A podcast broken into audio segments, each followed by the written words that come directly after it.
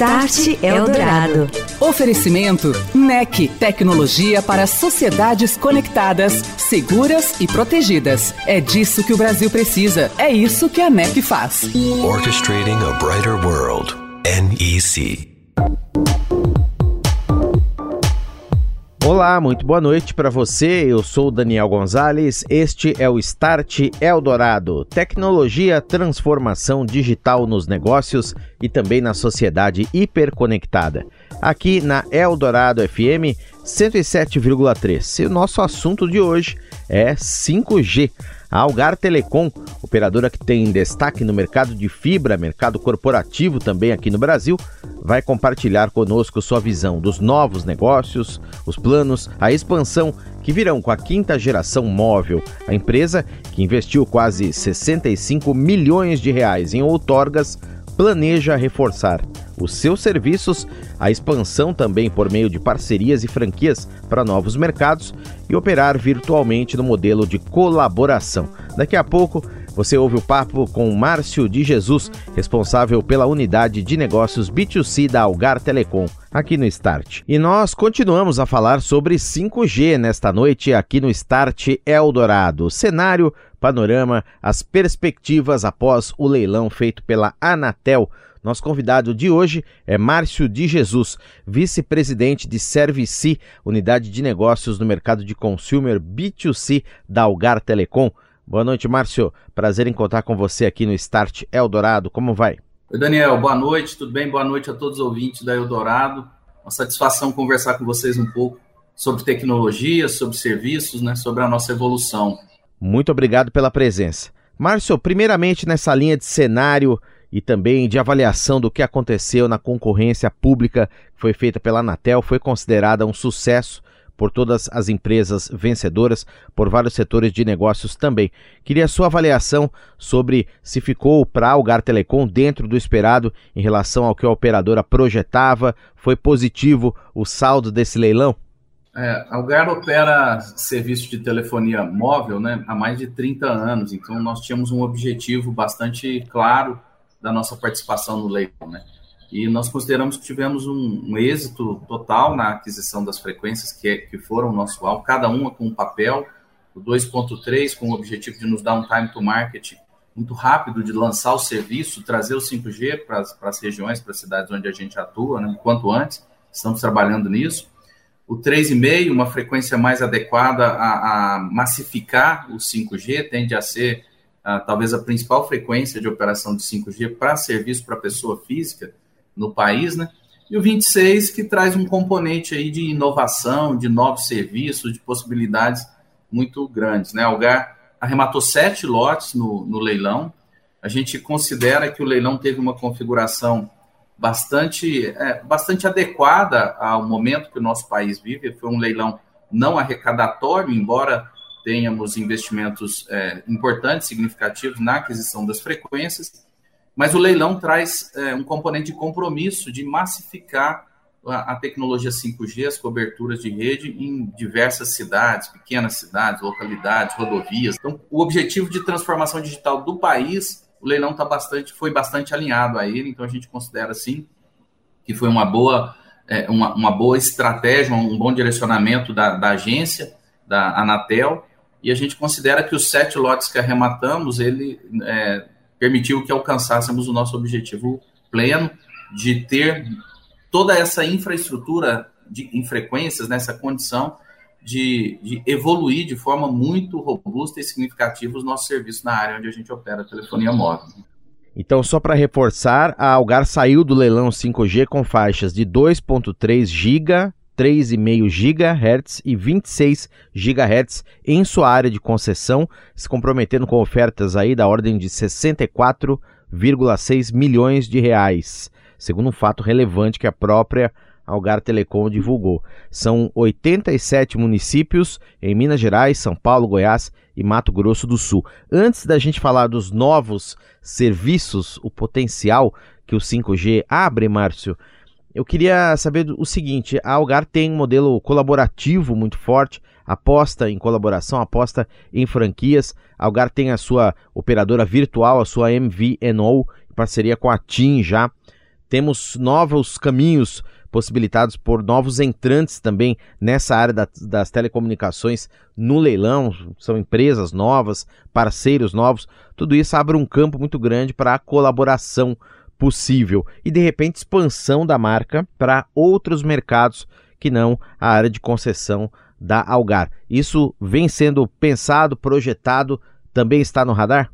Não, Daniel, a Algar tem hoje 110 mil quilômetros de fibra ótica lançada no país. A gente conecta 16 estados, né, e prestamos serviço para o mercado B2B, mercado de pequenas e médias empresas.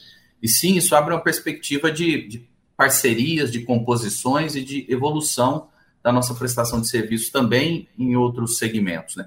Hoje a Algar tem um programa de franquias lançado em 2017, iniciamos em 2017, e foi a primeira operadora do Brasil a, a franquear uma operação de telecom fim a fim. Então nós já temos algumas cidades fora da área de concessão da Algar, onde a gente opera em parceria com os nossos franqueados, nos processos de gestão, na, no controle de qualidade da Algar, sob marca Algar, mas isso já nos permite massificar a, o atendimento de, de B2C também a, gente tem é, é, atingido a maturidade desse programa de franquias e ele tende a ter uma velocidade maior é, à medida que a gente vai alcançando né, essas, essas novas cidades. A questão de parcerias a gente vê com, com uma, uma, visão muito positiva. Tiveram novos entrantes no segmento de, de internet móvel, de telefonia móvel, né, novas empresas.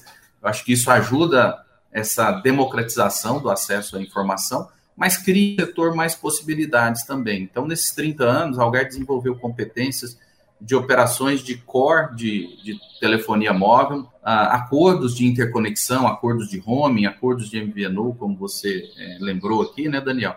Então, a gente tem sim expectativa de composições, não existe é, nada cravado no planejamento estratégico.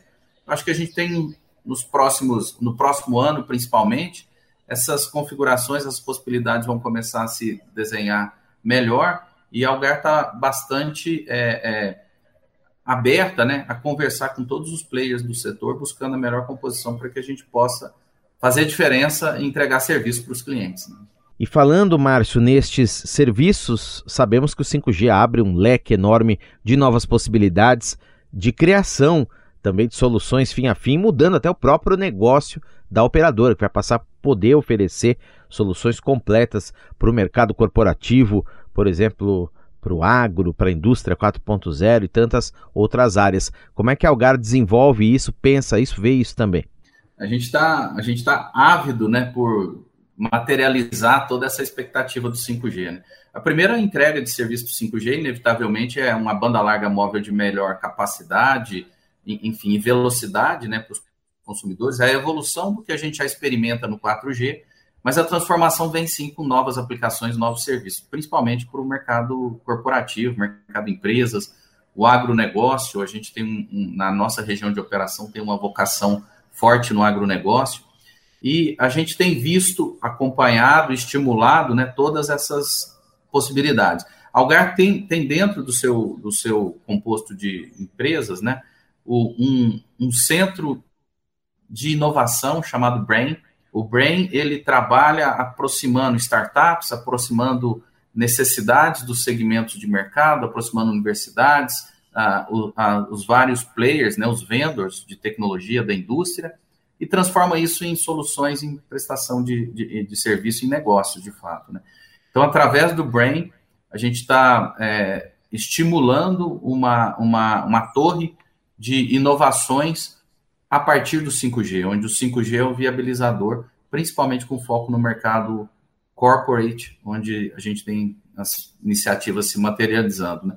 E o agronegócio surpreende, tem muita coisa sendo pensada, trabalhada né? no mundo. A gente olha, observa e busca trazer para o nosso país e transformar isso em, em solução para os nossos clientes. E Márcio, falando de infraestrutura que você citou aí em relação a agro e outros pontos também, outros locais também mais próximos dos grandes centros, queria que você compartilhasse conosco como é que está essa prospecção para a implementação da rede em si, porque a gente sabe que precisa da antena, do rádio, mas precisa ter toda uma estrutura por trás para o 5G estar no ar, afinal de contas, senão nada funciona precisa da fibra, precisa do baseband, precisa das centrais de rede, se implementar isso, se levar isso. Como é que está essa prospecção junto aos vendors, fornecedores de tecnologia, com quem a Algar tem conversado, ou pelo menos de que maneira tem conversado. Tem empresas que estão vindo forte aí com propostas de Open RAM, a rede de arquitetura aberta, unindo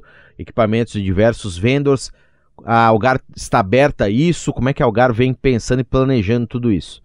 A, a frequência né, de 2.3 ela permite o início muito rápido de, um, de, uma operação de 5G. Né? Algumas frequências têm compromissos de liberação de faixa, porque são utilizados por outros serviços, a frequência 2.3 não, e é uma das frequências que a Algar adquiriu. Então, de fato, nós estamos é, buscando o quão breve possível lançarmos o, o serviço 5G. Né?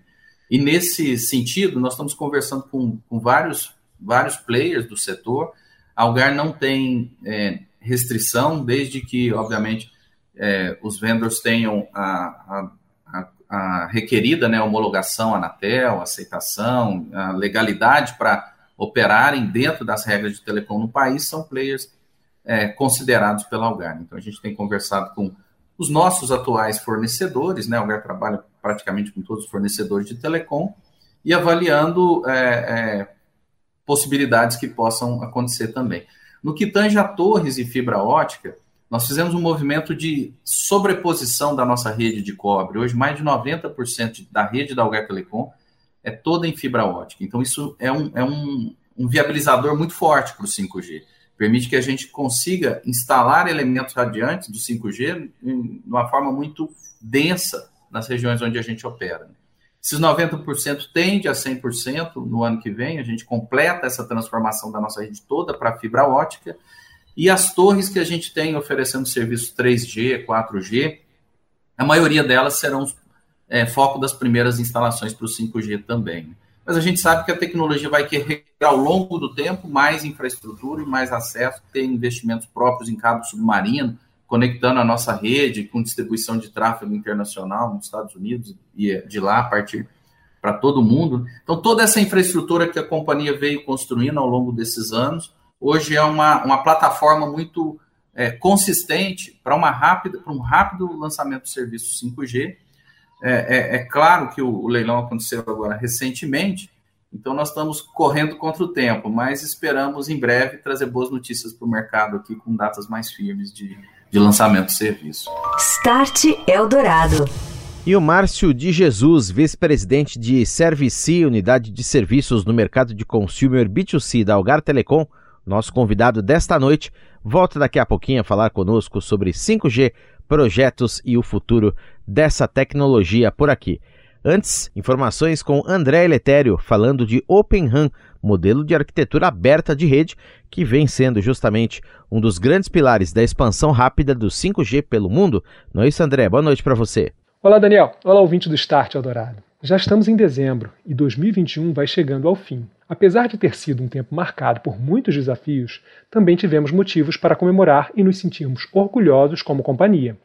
Por exemplo, no final de junho, o CEO mundial da NEC, Takayuki Morita, anunciou em um evento que a organização tem o objetivo de ocupar um market share de no mínimo 20% até 2030 no mercado de Open RAN. A NEC, como líder global nesse segmento, já está evoluindo rumo aos números informados por nosso CEO. O fato é que, em 2021, a empresa fechou contratos para projetos piloto importantes junto a operadoras em países como Alemanha, Inglaterra, Espanha, Holanda, Japão, Emirados Árabes e também aqui no Brasil. Aliás, aqui em território brasileiro, a Telefônica Vivo é a primeira operadora a realizar testes pré-comerciais em rede aberta. Vale destacar que a NEC, além de atuar como orquestradora na implementação das soluções, ainda contribui dentro do ecossistema com o fornecimento das unidades de rádio 5G Massive MIMO, com interfaces abertas e de marca própria. Para conhecer mais sobre as conquistas da NEC ao longo de 2021, convido você a acessar nossas plataformas digitais e visitar os perfis da empresa nas redes sociais. Um abraço, André. Obrigado e até a próxima.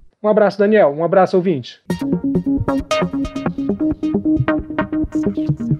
Estou de volta, este é o Start Eldorado. Hoje o nosso convidado é Márcio de Jesus, vice-presidente da unidade de serviços no mercado de consumer B2C da Algar Telecom. Estamos falando aqui no Start Eldorado sobre 5G. E Márcio, para a gente continuar a nossa conversa, o Conexis Brasil Digital, que é o sindicato, a entidade que reúne as principais operadoras brasileiras, vem defendendo uma pauta de antenas. Há uma série de legislações municipais diferentes, cada cidade tem a sua, e isso também acaba conflitando de uma forma ou de outra com as regulamentações federais a respeito desse assunto.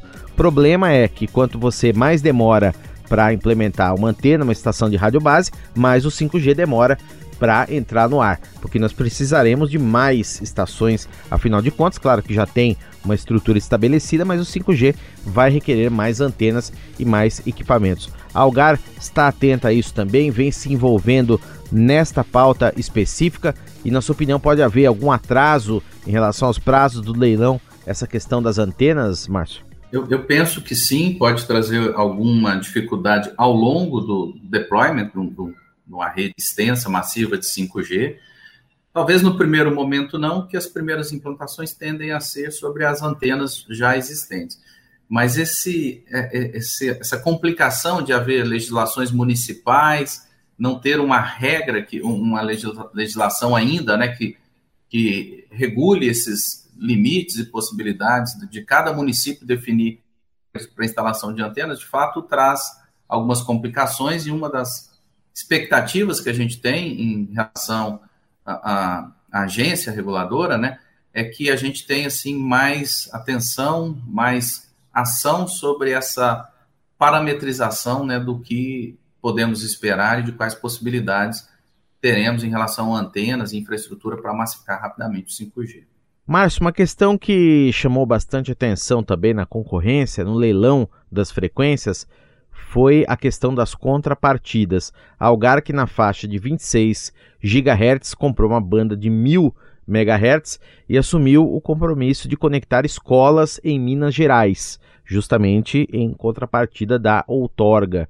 Queria saber isso, em primeiro lugar, já está previsto no orçamento, vai caber direitinho no orçamento, que é um orçamento e um gasto alto e como é que você viu essa contrapartida também que a Algar acabou levando atrelada à, à sua vitória nesse lote? Tá, ele está tá 100% tá contido no nosso orçamento, né? Esse investimento em é, digitalização das escolas, né? Ele acontece nos três primeiros anos, né? Então, a partir de 22, 23 e um pedaço ainda em 24. Diferente de algumas, alguns compromissos que podem se estender por mais ah, quase 10 anos, né? Esse investimento em escolas públicas ele acontece nos próximos três anos e a Algar está 100% preparada no seu orçamento, no seu planejamento de curto e, e médio prazo, né, para corresponder a todas essas, essas é, a gente chama de obrigações, mas a gente quer olhar como, de fato, contribuições, né, porque impulsionar o ensino público, impulsionar as escolas em relação a, a melhor qualidade é um dos dos pilares né, que a Algar defende quando a gente olha para a nossa vertente de ESG, a nossa pauta de sustentabilidade, é, principalmente em pequenas localidades, regiões que têm mais carência. A gente acredita e entende sim que é um bom emprego né, do, desse, é, desse investimento que foi feito no, que está sendo feito no leilão. Márcio, entrando um pouquinho na pauta do negócio em si, você consegue nesse momento compartilhar conosco, se é que já existe essa previsão, um crescimento de receita média por usuário que a operadora projeta? A gente não tem é, projeções muito específicas nesse aspecto de receita, né? E a visão da companhia como um todo. É, é tem algumas informações que, até por condições de atenção aos acionistas, aos investidores, a gente ainda não tem uma materialidade maior para divulgar, né? Agora, o que, o que eu poderia dizer é que a expectativa de uso do serviço, a quantidade de dados que o cliente trafega, até comparando com cases internacionais, medições, tem alguns números, né? Mas no mínimo duas a três vezes mais o cliente tende a trafegar dados, né? A Algar já trabalha no seu portfólio de telefonia móvel com banda. Tem, nós temos um plano que foi o primeiro plano lançado no país também, de dados ilimitados. Então, o cliente paga uma taxa fixa mensal e a partir dessa taxa ele tem dados ilimitados, de acordo com a necessidade que, e conveniência que ele precisar, né? Então a gente tem uma expectativa assim de conseguir entregar muito mais é, volume de dados, além da velocidade, para os nossos clientes também. E essa oferta de dados ilimitados certamente continua agora no 5G. Continua no 5G, continua no 5G. Em breve, esperamos ter muitos clientes nela. E Márcio, você citou no início, mas só para a gente reforçar a questão do BRAIN, que é o braço de inovação da Algar Telecom, que faz parcerias, pesquisas, desenvolvimentos, etc. É, nesse meio entram as redes 5G privadas, assunto que é tendência também em algumas regiões do mundo aí que as empresas, indústrias principalmente, na mineração ou até no agro tenham as suas próprias redes 5G se valendo da capacidade de fatiamento da rede. Isso também está no radar aí? Estamos atentos também, é uma grande expectativa, né, desde o início da, das, principalmente da frequência 26, que permite um, um, um, throughput muito maior, uma latência bastante é, é, diferenciada, né, vamos dizer assim. Então a gente está bastante atento, indústria 4.0, essas aplicações de robótica que existem, que exigem né, baixíssima latência. Então, o Brain está tá bastante atento. E, e, quando a gente pensa no Brain, é um ecossistema, né? Ele aproxima de startups, ele aproxima de universidades, ele aproxima de é, provedores de tecnologia e busca benchmarks mundiais, né? Para que a gente possa. Nós acreditamos que o mercado B2B, ao longo dos próximos anos, vai, vai ter de fato um impacto em produtividade, em possibilidades, né, em automatização muito forte, viabilizado por essa infraestrutura de 5G que vai ser construída no país. Né? Muito bem, são negócios já conhecidos em desenvolvimento e tantos outros que ainda vão surgir, né, Márcio? É isso aí. A, a, o, o compromisso né, e o direito de uso da frequência por 20 anos. A gente está no começo dessa jornada, tem muita coisa por acontecer e por descobrirmos ao longo dela que vai trazer muito valor ainda não conhecido para o 5G. Aqui no Start Eldorado, nesta noite, nosso convidado foi Márcio de Jesus, vice-presidente de Service, unidade de serviços no mercado de consumer B2C da Algar Telecom. Aqui eu agradeço o papo, a entrevista e a presença por aqui. Um grande abraço, Márcio. Já fica o convite para voltarmos a conversar numa próxima. Um abraço para você, boa noite, até mais. Até mais, Daniel. Vai ser um grande prazer. Um abraço a todos. Você ouviu Start Eldorado. Oferecimento NEC. Tecnologia para sociedades conectadas, seguras e protegidas. É disso que o Brasil precisa. É isso que a NEC faz. Orchestrating a Brighter World. NEC.